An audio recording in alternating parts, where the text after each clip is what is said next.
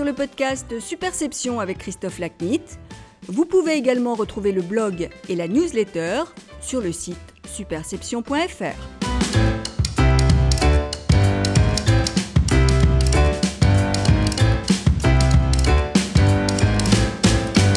Bonjour, je suis ravi de vous retrouver pour ce nouvel épisode du podcast Superception.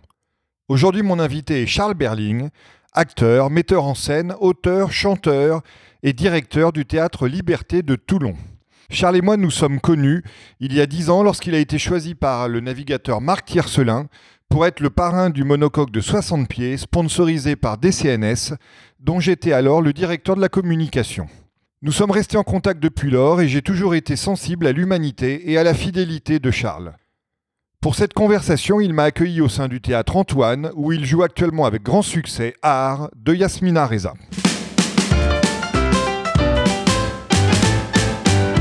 Charles, bonjour. Bonjour. Merci beaucoup d'être euh, l'invité du podcast Superception cette semaine. Euh, donc toi, Charles, ton père était médecin de marine et ça a beaucoup influencé ton enfance. Euh, oui, certainement, puisque ça nous a fait voyager déjà très, très jeune euh, à Brest, à Toulon, à Tahiti, et puis après retour à Toulon. Moi, j'ai pas connu l'Indochine où ma sœur, ma grande sœur est née, mais c'est typiquement une enfance de médecin de marine à la fin de la période coloniale française. Et tu dois ton prénom euh, à une référence ou un hommage euh, au général de Gaulle. Oui, mes parents euh, qui ont connu la guerre de 40, eh bien, étaient très admiratifs du général de Gaulle, mais beaucoup même de Malraux aussi. Et ce qui me fait plus plaisir encore que de Gaulle. Alors, qu'est-ce qui t'a donné l'envie ou même la, vocation de devenir acteur, fort de cette jeunesse voyageuse? Eh bien, je pense que je, n'ai pas songé à, être acteur euh, euh, par une sorte de nécessité, par, euh, parce que j'étais euh, euh, un vrai cancre à l'école, que je, ne trouvais pas tellement ma place sur les, les bancs un petit peu formatés comme ça d'une salle de classe. Eh bien, j'ai assez rapidement, enfin en, en seconde, j'ai quand je suis rentré au lycée du Mont-Durville, j'ai obliqué directement vers le foyer, là, puisque c'était après, euh, c'était dans les années 70 et inspiré par les, ce qui s'était passé en 68. Il y avait le 1% culturel dans les établissements et ce qui fait qu'il y avait un foyer où on faisait du théâtre et ça a été un endroit où je me suis un peu réfugié. Donc, euh, j'ai commencé à ce moment-là à pratiquer le théâtre avec beaucoup d'autres. Euh, avec d'autres jeunes, avec des, quelques profs, et puis et avec ton frère, non aussi Avec mon frère d'ailleurs, qui, qui, euh, qui était euh, lui aussi euh, dans ce groupe, même s'il était plus âgé, donc il avait passé le bac, mais il était en maths sup, maths spé à ce moment-là dans, dans, ce même lycée. Et on a commencé à, à travailler le théâtre, et puis je n'ai jamais arrêté. Mais je ne me suis pas posé la question est-ce que je voulais être acteur? Je le faisais parce que, au fond, ça a été une façon pour moi de d'accéder au savoir à la connaissance, de, fréquenter des, grands auteurs, euh, mais de façon physique, je dirais, vraiment totalement. Donc euh, à ce moment-là, ça, l'abstraction un petit peu formelle, un petit peu lointaine qui m'était proposée à l'école euh, devenait quelque chose de tout à fait concret et quelque chose qui, que je pouvais rattacher tout à fait directement à ce qui se passait euh, en moi euh, dans l'adolescence et puis même après. Et donc après le bac, tu, as, tu es parti poursuivre ta, ta formation, si j'ose dire, d'acteur de théâtre à Bruxelles et, et, à Strasbourg. En même temps que, le, que je passais le baccalauréat, euh, eh bien, euh, je passais des, des concours de, de, pour des écoles de, de théâtre. Euh, dont euh, le Théâtre national de Strasbourg, euh, l'INSAS à Bruxelles, euh, il y avait une autre école à Liège, en Belgique. donc j'ai comme ça fait. j'ai raté le, TNS, à Strasbourg, et puis j'ai été pris à l'INSAS. Et est-ce que donc après tu as fait une dizaine d'années de théâtre avant entre guillemets de, de, percer au cinéma, si j'ose employer ce, ce, terme assez moche.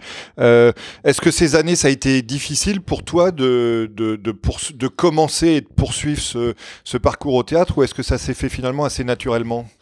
C'est-à-dire que j'ai toujours eu euh, euh, un petit peu d'ailleurs dans la continuité de ce qui s'est passé pour moi au lycée, je n'ai jamais été je n'ai enfin, j'ai pas été beaucoup un acteur qui attendait qu'on lui propose du travail. Donc, j'ai, j'ai, je me souviens même avoir euh, euh, fait un premier spectacle qui s'appelait ça, spectacle comique, qui a très très bien marché à Bruxelles à l'époque. Et, et c'est parce que juste, j'avais été voir Patrice Chéreau qui montait Pergunt et que Patrice m'avait dit, ben, je, vais pas vous engager parce que je vais prendre peu d'acteurs, des acteurs que je connais. Enfin bon, il m'avait donné toutes sortes de bonnes raisons pour ne pas prendre le jeune acteur que j'étais et qui était à peine sorti de l'école. Mais et, c'est en revenant de, de, ce voyage à Bayreuth où j'avais été le voir que je, je me suis dit, il vaut mieux que je, je crée mon propre petit spectacle, que j'y tienne un grand rôle dans mon petit spectacle, plutôt que d'aller quémander ou d'aller essayer de, de trouver du, du boulot, euh, même, même auprès de grands metteurs en scène. Donc c'est comme ça que j'ai toujours eu ce réflexe de, créer les choses, je dirais même un peu trop. Hein. Parfois, je le paye parce que du coup, je fais trop de choses, mais, mais je, donc je, à la fois, je réponds à la demande qu'on me fait, mais en même temps, euh, j'ai toujours, euh, toujours eu en moi l'envie de, créer moi-même euh, des, choses, de les produire, de les écrire, de les, de les mettre en scène, de les jouer. Feu d'artifice. on, va, reparler de. Mais voilà, donc euh, pour moi, euh, ça, euh, ça après, progressivement, à la fois on me propose des choses et puis en même temps, je, maintenant je dirige un théâtre, donc pareil, je produis des choses. Je, j'ai un outil pour, pour créer des choses. Ça ne veut pas dire que j'en fais d'ailleurs tous les ans parce que j'ai pas forcément ni le temps ni l'envie. À chaque fois, j'ai besoin que les projets répondent à des nécessités. On va reparler de cette, euh, de, cette soif d'activité euh, dans, dans, quelques minutes. Un peu louche. on, va, analyser ce cas, ouais, tout à fait. Euh, donc ensuite, il y a cette, entre guillemets, percée au cinéma avec Nelly et Monsieur Arnaud et, Ridicule. Qu'est-ce que ça t'a fait de, de, devenir tout d'un coup une, une, une, star de cinéma et avec ces deux rôles que personne n'a oubliés? Euh, eh bien, qu'est-ce que ça tombe bien, Charles, t'es quasiment sur un divan là, donc. Euh, ouais, tout à fait. Allons-y. Euh, qu'est-ce que ça m'a fait? Ça m'a fait. je dirais que pendant, long, pendant un moment, je, ce qu'on me proposait au cinéma ou à la télé m'intéressait pas tellement, puisque en plus j'avais la chance d'avoir des, des, rôles absolument magnifiques, de côtoyer des auteurs et des metteurs en scène dans le théâtre subventionné où je travaillais, qui me comblaient artistiquement profondément. Donc les choses qu'on proposait au cinéma ne m'intéressaient pas tant que ça. Puis, et puis après, justement, avec la rencontre de, gens comme Claude Sauté, Patrice Lecomte, mais aussi Pascal Ferrand euh, et, d'autres, euh, j'ai commencé à, disons, à avoir, euh, on a commencé à me proposer des choses vraiment fabuleuses, quoi. Et donc, je pense que c'était pour moi le bon moment, en fait, de, de, de verser dans le cinéma parce que j'avais quand même suffisamment d'expérience au niveau de l'art dramatique. Je suis quelqu'un peut-être même d'un peu tardif, sans doute. En tout cas, je, n'étais pas pressé à, 25 ans. J'étais bien dans, dans les, les œuvres qu'on me proposait. Dans les... J'étais bien dans, dans, dans les... avec les groupes, les gens avec qui je travaillais au théâtre. Et puis en même temps, je pense que c'est venu au bon moment parce que c'est venu à un moment où j'aurais pu me dire que tiens, j'aurais aimé faire du cinoche. Et puis finalement, c'est arrivé. Euh, non pas tout à fait par hasard, parce que progressivement, par exemple, quelqu'un comme Patrice Lecomte m'avait vu euh, jouer plusieurs fois au théâtre et je sentais qu'il m'aimait bien. Et puis, quand le rôle de ridicule est arrivé, euh, bah, il, a d'ailleurs pensé à moi tout de suite. Après, il a, il a fait plein d'auditions avec beaucoup d'acteurs plus jeunes que moi.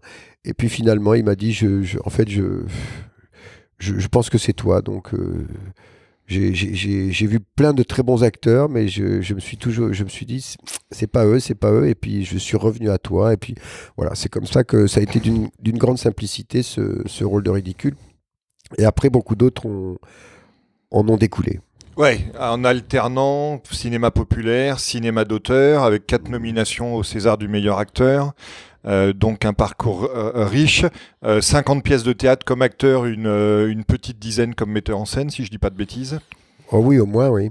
Euh, et puis une nouvelle activité que, que tu as entreprise en, en, 2012, en tout cas l'album est sorti en 2012, la chanson. Oui, tout à fait. Mais la chanson, c'est à la fois une nouvelle activité, mais pas tellement nouvelle, parce que finalement, quand on avait 14-15 ans, déjà, on chantait beaucoup, on avait nos guitares et on, on, mélangeait, quoi. Enfin, moi, j'ai pour ça, je, dirais, euh, presque une culture un peu anglo-saxonne, dans le sens que les, les anglo-saxons... Euh, euh, sont plus à même de comprendre qu'un acteur peut aussi chanter, peut aussi danser, peut aussi écrire. Peut...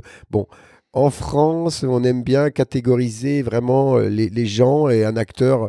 Quand j'ai commencé la, pas commencé d'ailleurs, continuer, mais, mais, mais mis un peu, disons, dans le domaine public. Quand j'ai chanté plus, plus de façon plus professionnelle, euh, il y a eu beaucoup de journalistes qui ont réagi avec beaucoup de violence parce que j'étais acteur et que pourquoi je devenais chanteur. Mais je ne devenais pas chanteur, je continuais au fond. Au fond, j'ai toujours le même métier, que ce soit en tant que directeur de théâtre, en tant que chanteur, en tant qu'écrivain, en tant que, que acteur ou metteur en scène. Euh, pour moi, euh, mon métier, c'est raconter des histoires. Et après, depuis depuis cette période du lycée du Mont-Durville à Toulon où j'étais et où on écrivait, on mettait en scène, on jouait, on chantait, on faisait de la musique. Bon. Depuis ce temps-là, on produisait, on distribuait. Euh. Depuis ce temps-là, j'ai appris, enfin j'ai toujours été, euh, j'ai toujours vécu, disons, dans cette euh, pluralité de, disciplinaire au, niveau du, du, métier. Quoi. Pour moi, c'est normal. Alors il y a une autre discipline aussi dont il faut qu'on parle, c'est que tu as écrit deux livres. Euh, donc là, c'est une nouvelle forme de, narration. Euh, qu'est-ce, qui a été le plus difficile dans le, dans le passage à l'écriture de, bouquins et qu'est-ce que ça t'a le plus apporté? Je crois que à chaque fois qu'on se permet hein, de soit de faire de la mise en scène quand on est acteur, soit de soit d'écrire quand on et qu'on a lu des, grands auteurs, à chaque fois, c'est une question euh, de, se, premièrement, de se dire dans sa tête, oui, je, peux le faire, j'ai le droit de le faire. Parce que tout concours, finalement, euh, depuis l'école, on vous, on, on, vous donne les grands auteurs euh, à lire comme des grands auteurs. Et par définition, celui qui lit n'est pas l'auteur. Mais il n'est pas non plus par définition, en tout cas, c'est ce c'est ce c'est ce qu'on vous raconte à l'école, à même de devenir un auteur et un grand auteur encore moins. On vénère les choses. Donc, euh, on, moi, en tout cas, j'en ai retiré de, de l'école euh, un certain complexe vis-à-vis de ça. Et c'est finalement le théâtre et le fait de, de, côtoyer ces écritures, euh, encore une fois, très tout à fait physiquement, de, de, me mettre à comprendre que les auteurs étaient des, cousins, des frères, et non pas des pères euh, un peu avec la grosse barbe, telle qu'on nous la fourgue aussi dans, dans, les, dans les religions.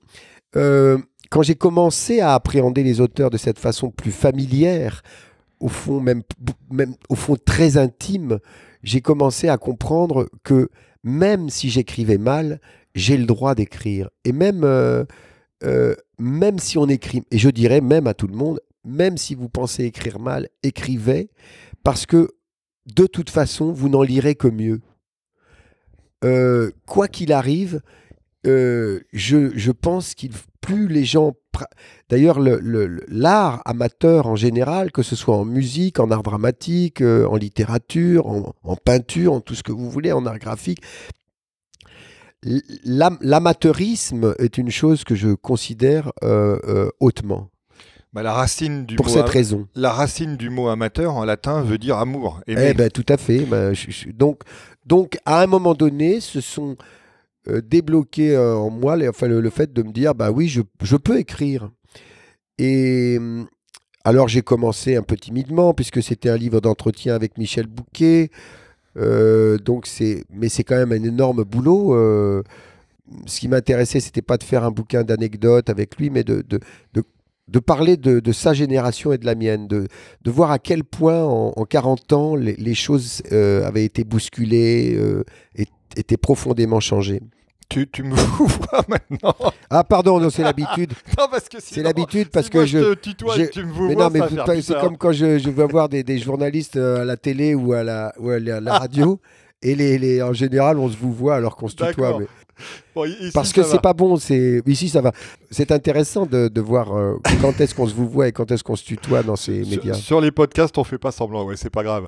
Euh, alors, Charles, euh, cette hyperactivité dont on parle depuis quelques minutes, est-ce que tu as essayé de, de l'analyser? Est-ce que c'est le fruit d'une d'une d'une course contre le temps et ou d'une curiosité tellement insatiable qu'elle t'amène à, à, vouloir toucher beaucoup de choses que les autres ne, ne font pas? Oh, bah, il y a beaucoup de. C'est pas parce que je suis là sur un divan en ce moment, euh, à l'instant où on parle, que. que mais y a, je pense qu'il y a beaucoup de raisons croisées. Euh, je pense qu'il y a. Il, est certain que je, je, suis un être depuis toujours extrêmement curieux. Donc, euh, les, le, le, le, désir ne m'a toujours pas quitté. Donc, euh, je, je, je, suis fabriqué comme ça que j'ai pour beaucoup de choses euh, un désir fort. Le, premier étant celui de vivre et celui ensuite euh, évidemment et en même temps de vivre et de vivre euh, euh, en même temps de vivre mes passions donc j'ai la chance que c'est un métier qui est c'est un métier qui est à la fois centré sur lui-même et qui est en même temps totalement excentré, qui va, qui va,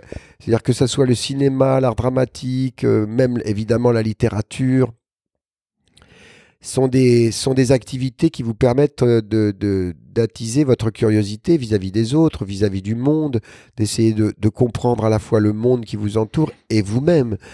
Donc il euh, y, a, y a cette grande curiosité pour commencer, puis ensuite il y a oui, il y a quelque chose de bizarre, euh, c'est-à-dire euh, et sans doute une forme de, d'angoisse qui fait que et puis je pense que plus on travaille, plus on a du mal à s'arrêter de travailler. Moi, c'est mon cas. Donc, je, vois bien que quand je suis, si je dois m'arrêter de travailler, ce qui ne m'arrive pratiquement jamais parce que je travaille tout le temps, parce que j'ai tout le temps dans ma tête soit un texte à travailler, soit des bouquins à lire en vue de fabriquer un spectacle, soit, bon, euh, j'écris, je, je, je, je je, ne fais pas la distinction entre mon métier et ce que je suis et ce que je vis et ma vie. C'est vrai que c'est assez vampirique et ça, ça, a, pris, ça a pris une place, euh, je dirais, presque totale. Euh, c'est un peu dangereux parce que ça peut être fatigant. C'est un, le seul endroit où je peux me retrouver euh, et où je peux arrêter complètement cette activité-là, c'est le bateau. Alors, extraordinaire euh, transition parce que c'est la... on va croire qu'on a répété. Mais ce qui est, bizarre, mais je, je suis en train d'écrire un livre là-dessus, enfin pas là-dessus, mais un peu là-dessus, qui s'appelle Un homme sans identité, où j'essaye de comprendre justement le rapport avec entre euh, cette chose-là, c'est-à-dire cette, cette, ce rapport extrêmement intime entre mon métier et moi-même.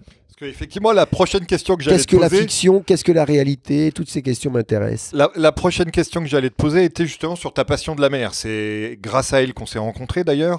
Euh, donc, euh, bon, oui. elle est peut-être pas étonnante par rapport à, au, à la profession de, de, ton père, mais euh, parle-nous de deux minutes de ta passion de la mer, de ce que représente la mer pour toi, et indépendamment de ta passion de la mer, ou conjointement à ta passion de la mer, aussi de ta passion pour les marins. Eh bien, euh, on l'a compris, depuis tout petit, euh, Brest, euh, je suis né à Saint-Mandé, mais très rapidement on est parti à Brest, ensuite à Toulon et après à Tahiti.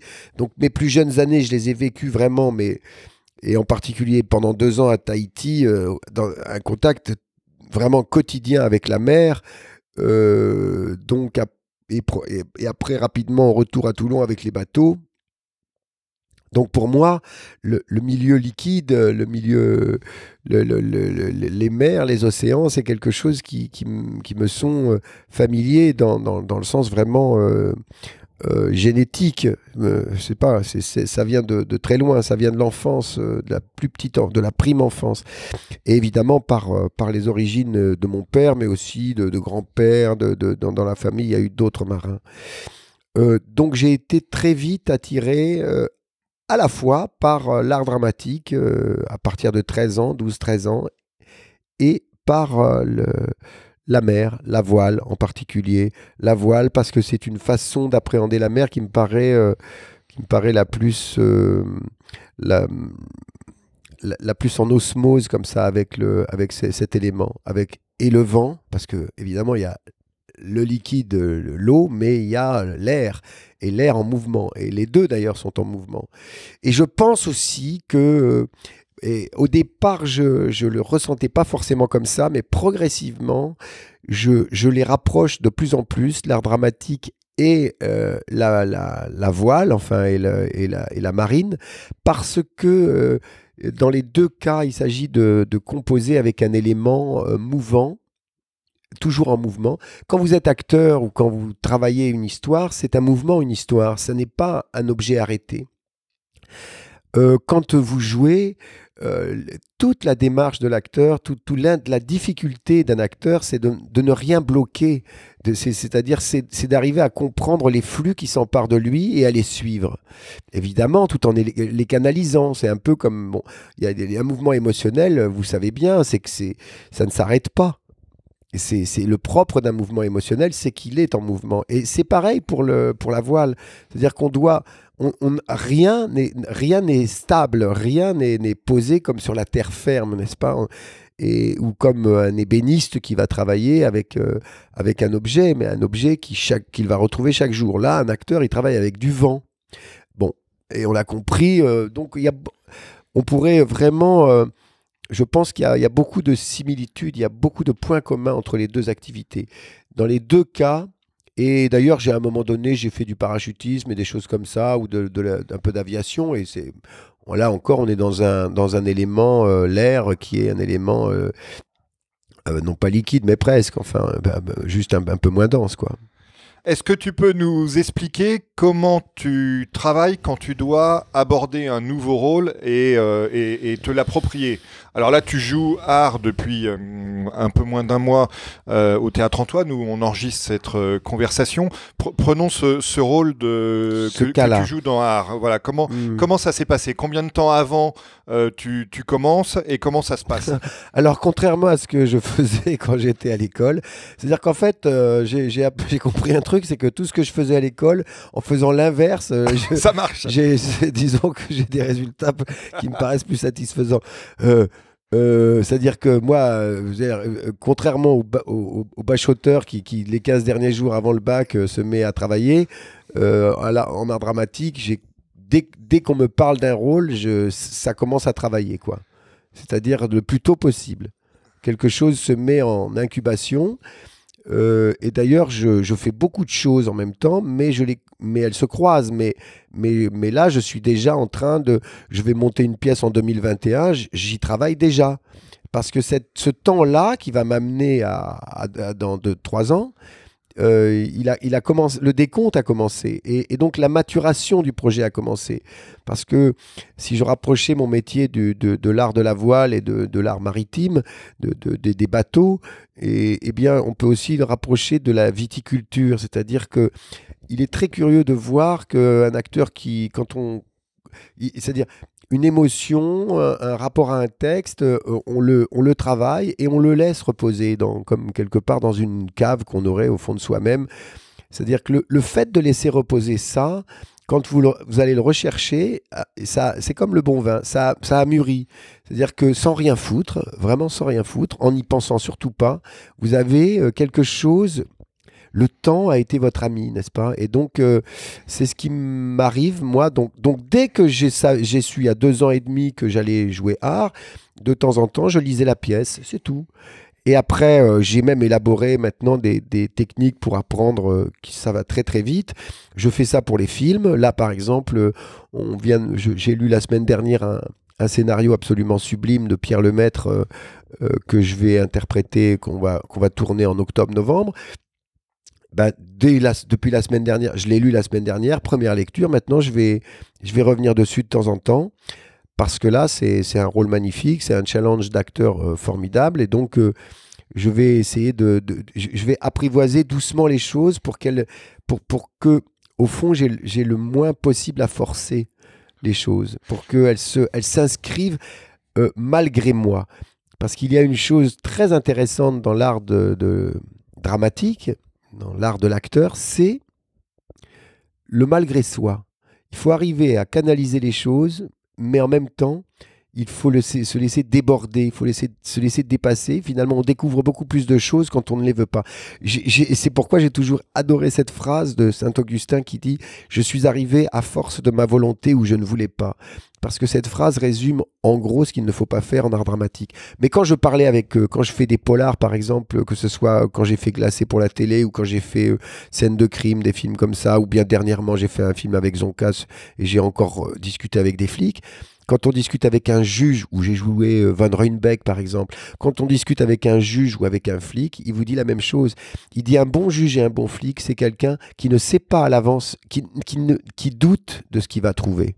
Alors justement, je rebondis sur Van Ruynbeck. Euh, est-ce que quand tu joues des personnages historiques, ce qui a été ton cas avec, euh, avec Badinter notamment, Jean, Jean Moulin, etc., est-ce est-ce que le fait de jouer quelqu'un qui euh, a vécu dans le cas de Badinter, qui a vécu de manière très contemporaine avec, avec toi, change justement ce travail, cette forme d'abandon que tu évoquais et, euh, et, ta liberté créative ou, pas du tout? Ah non, non, euh, je pense que, bon, je pense qu'il ne faut, pas commencer à se poser une question de mimétisme. On est, on est acteur, on n'est pas un imitateur. Je ne suis pas du tout un bon imitateur.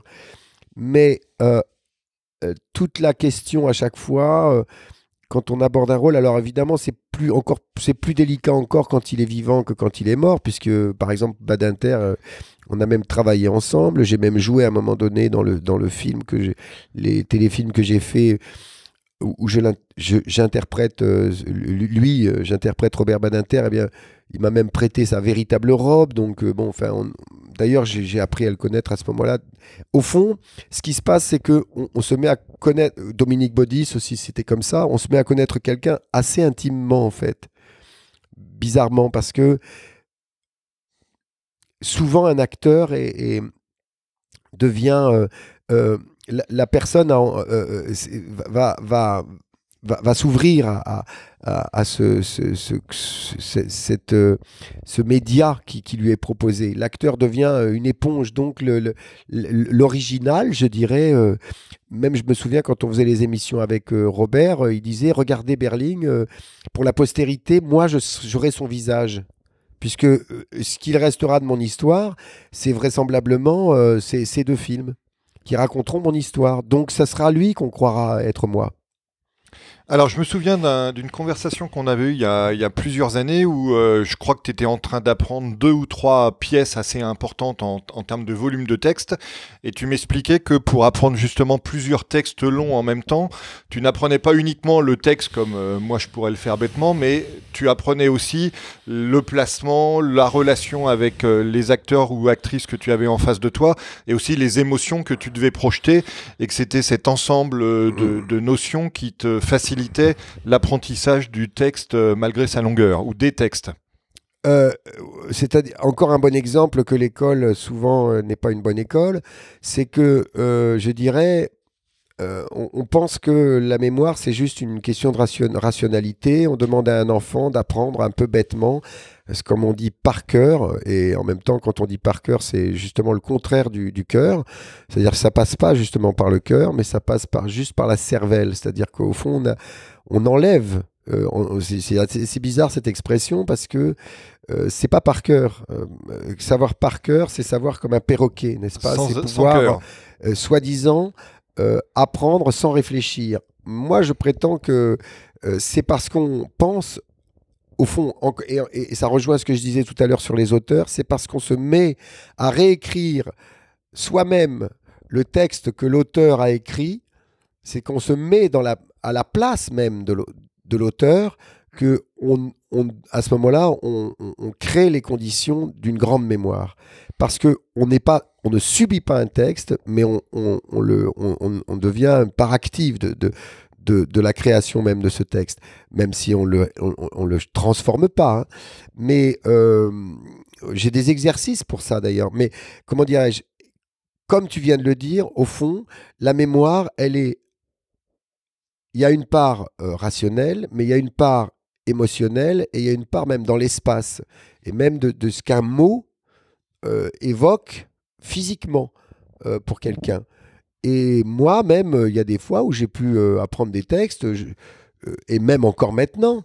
Et d'ailleurs, pour n'importe qui, c'est le cas. C'est-à-dire qu'on peut très bien, on, ne comprend jamais tout d'un texte, jamais. Mais on peut le, mais on peut le retenir parce qu'il y a un moment donné où on va dessiner une forme de cohérence comme ça interne pour soi qui va devenir le vrai moteur. Et à ce moment-là, on n'oublie plus rien. Moi, j'ai vu des grands acteurs euh, ne, ne pas arriver à se souvenir d'une phrase, mais parce qu'ils étaient dans un mauvais processus de mémoire. Je pense que, euh, enfin, on le sait d'ailleurs, scientifiquement, on sait qu'on utilise très très peu de notre capacité de mémoire. Donc, il y a bien une. Il y a bien un problème, il y a bien un truc qui se passe quand, euh, quand, quand c'est-à-dire que moi, en fait, j'ai réalisé que quand je répète un texte, je, le retiens maintenant très très vite. Mais très très vite. C'est-à-dire que là, art, en deux répétitions, je savais mon texte. Je n'ai pas besoin de l'apprendre. Je n'ai pas besoin de l'apprendre, je le regarde. Je prends souvent cet exemple. Si, si vous aimez quelqu'un, vous ne l'apprenez pas par cœur, la personne. Vous l'aimez. Donc ça passe par votre cœur, justement, précisément. Et parce que vous l'aimez, vous le regardez. Et parce que vous le regardez ou la regardez, vous vous en souvenez. Mais parce que vous l'aimez. Ben, vous vous dites pas au moment de, de l'aimer, je, je dois absolument m'en souvenir. Ça ne se passe pas comme ça dans la vie. Alors pourquoi ça se passerait comme ça avec les textes qu'on aime? Alors, par rapport à, la, à, à- ce sujet, alors, on, on- on dit souvent que, les, que les, acteurs peuvent avoir peur d'oublier leur texte, donc toi je comprends que c'est, manifestement pas le cas.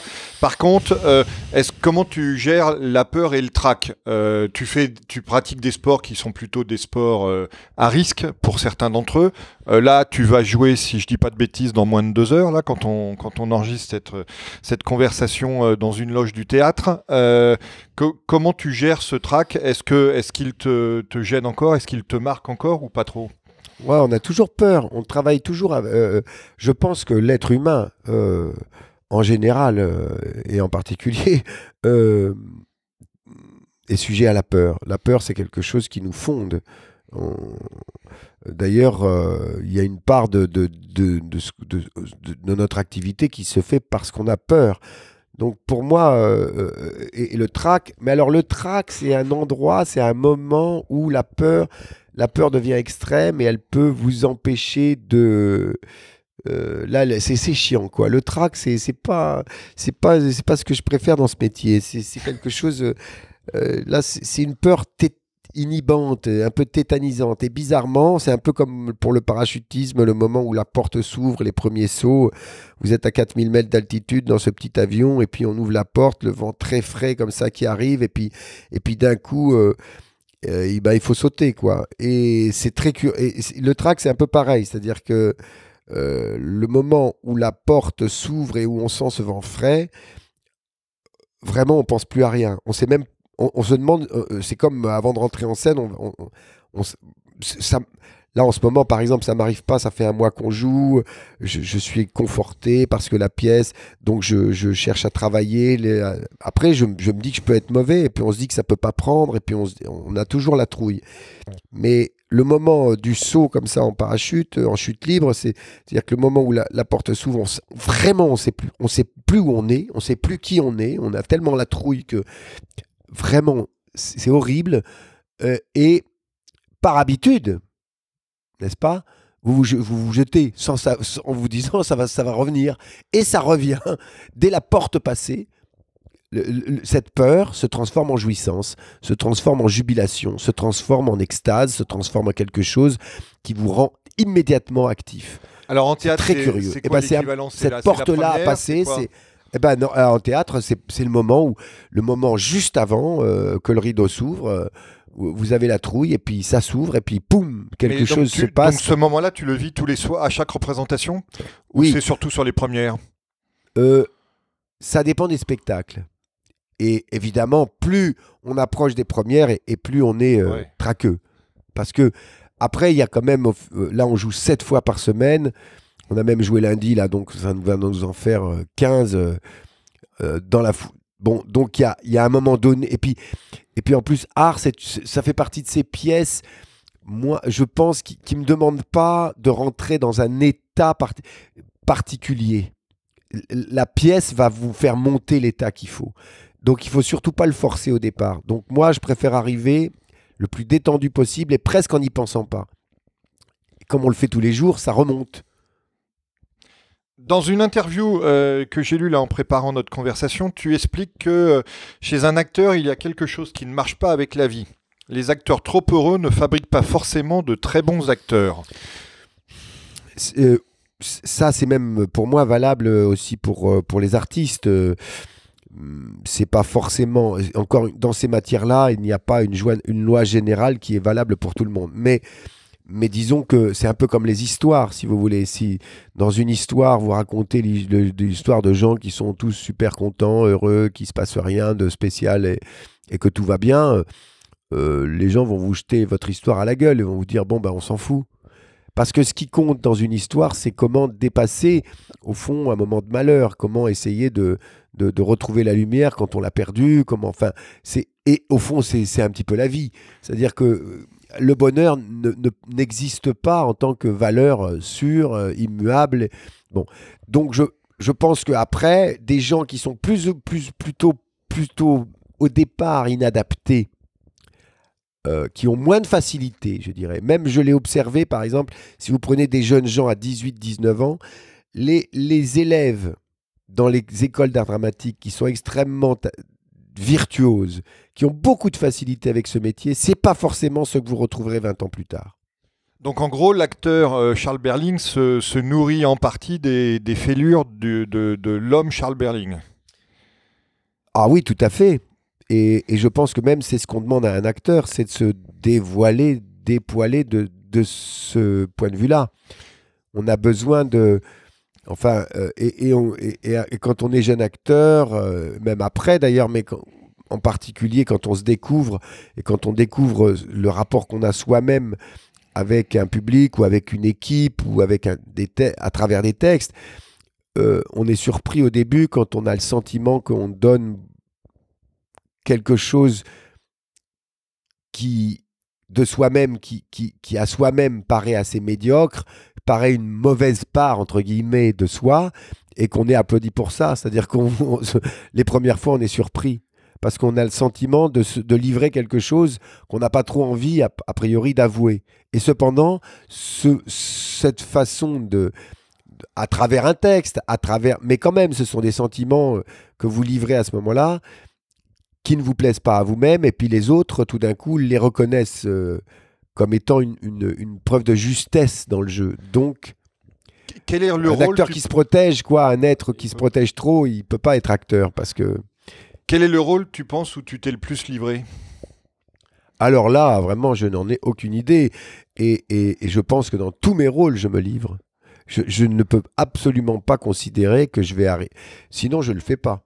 Si, je sens qu'un rôle ne me propose pas justement euh, un challenge, ne me, ne me demande pas euh, un, effort, enfin un effort, un travail pour, pour arriver à... Bon, euh, je le fais pas, je m'ennuie. Alors parlons maintenant du théâtre Liberté pour, pour conclure notre conversation. Charles, qu'est-ce qui t'a donné envie d'appréhender ce nouveau rôle de, de directeur de théâtre et qu'est-ce qu'il t'apprend? Comme je le disais tout à l'heure, c'est pour moi une continuité dans le sens que euh, j'ai toujours considéré ce métier sous toutes ses, sous toutes ses facettes, sous tous ses points de vue, c'est-à-dire euh, produire, euh, écrire, interpréter, vendre. Mais, mais, à tout niveau, et à un niveau très intime, euh, comme je le disais tout à l'heure, euh, euh, pour essayer de, vivre, de, me comprendre, de comprendre les autres, de, trouver ma place. bon.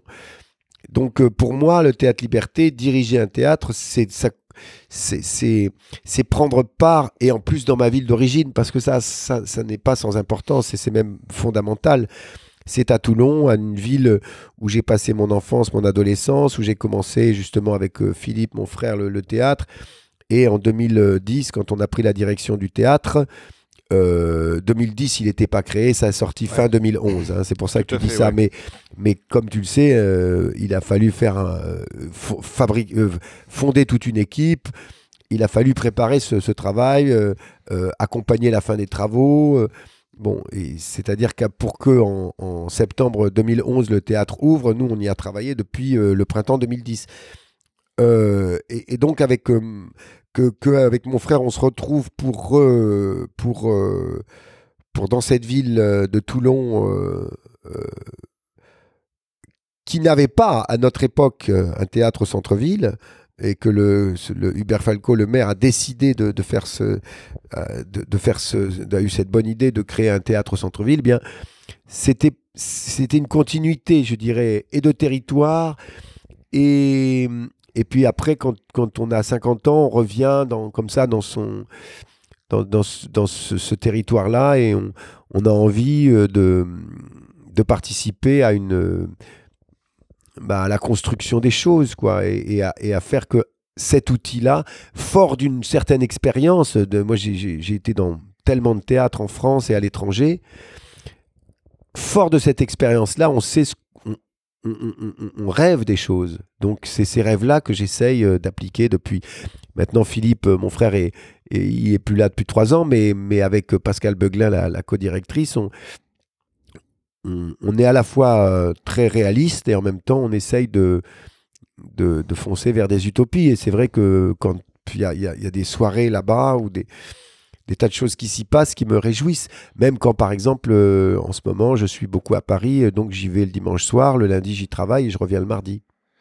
Et qu'est-ce qui est le plus dur? C'est d'attirer les mécènes, d'attirer les artistes, d'attirer le public? Euh, Tout. C'est à la fois très dur et à la fois très gratifiant, à la fois, c'est-à-dire, euh, ce qui est difficile, c'est, de, euh, ce qui est difficile, c'est de faire comprendre que, donc, on pas parler des, des, mécènes, du public. C'est-à-dire, c'est, pour moi, c'est d'inscrire profondément et nécessairement et, joyeusement euh, un endroit comme ça dans, dans, dans, le territoire où il, où il s'inscrit. Pour moi, c'est fondamental. Donc, je voudrais tous les publics, je voudrais pas seulement euh, des gens un peu cultes.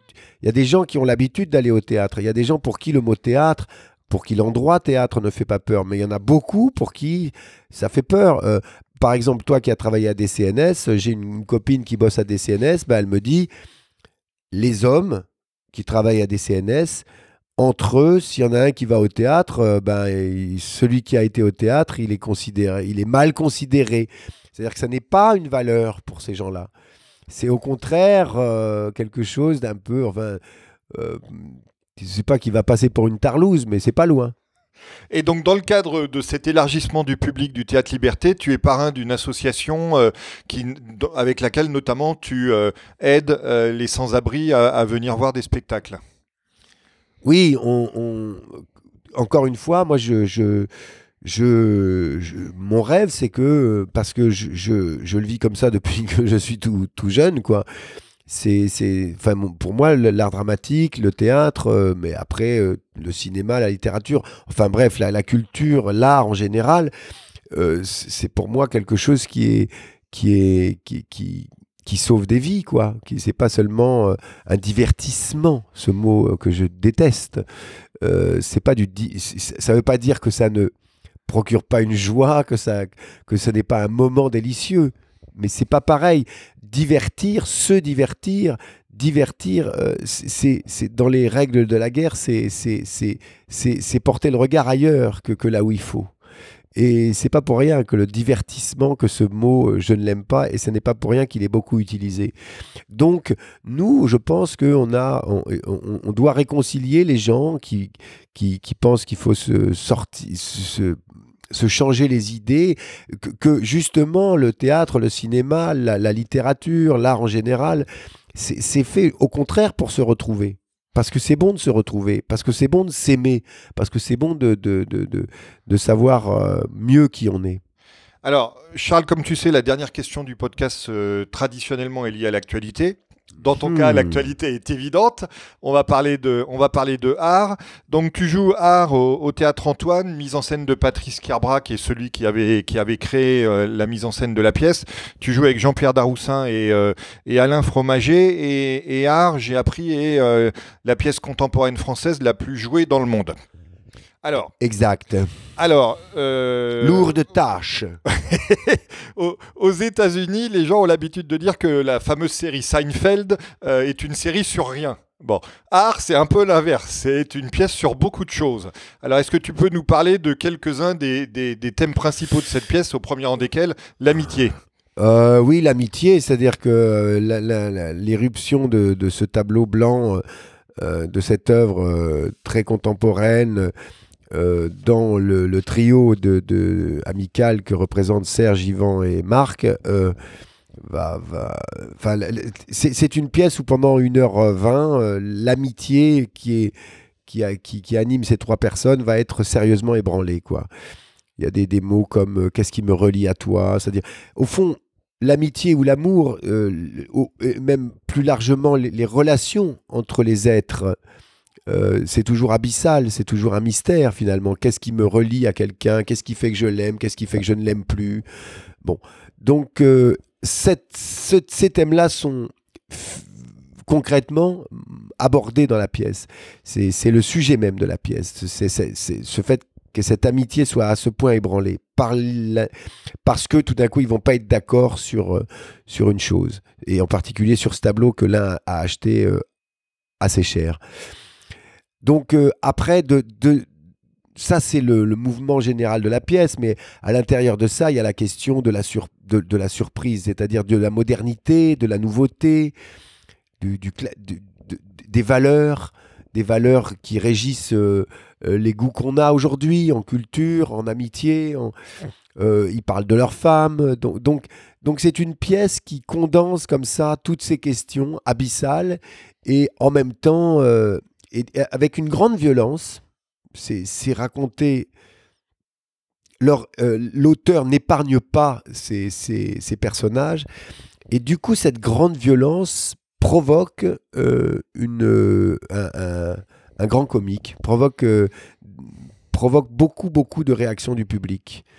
C'est pourquoi cette pièce, elle est, elle est dingue, quoi. C'est-à-dire que quand on la joue, euh, dès qu'on a commencé à la jouer, euh, on a senti. Bon, je pense que le trio qu'on fait avec Daroussin, Fromager et moi, il est équilibré. Et, dans une pièce comme ça, c'est fondamental. Il faut qu'il y ait un équilibre entre les trois interprètes. Il faut qu'il y ait, euh, n'est-ce pas, une sorte de, de, de, de- de justesse de la distribution par rapport à cette pièce. Je pense qu'elle existe et qui fait que les gens euh, euh, assistent à la pièce et à la fois se marrent beaucoup et en même temps sont, sont, sont ébranlés. Eh ben écoute, pour conclure cette conversation, on ne peut qu'inviter les gens à venir voir la pièce, même s'ils auront un peu de mal à, à réserver, parce que tu me disais tout à l'heure que la Bon, on va pièce jouer jusqu'en juin, il faut, ils, ils mais, peuvent mais réserver. que, voilà, qu'ils prennent Ah ouais, leur, vaut- euh, leur mal en Enfin, patience c'est un et qu'ils viennent te voir. Merci beaucoup, Charles. Merci Christophe. Merci d'avoir suivi cet épisode du podcast Superception. Vous pouvez également retrouver le blog et la newsletter sur le site superception.fr.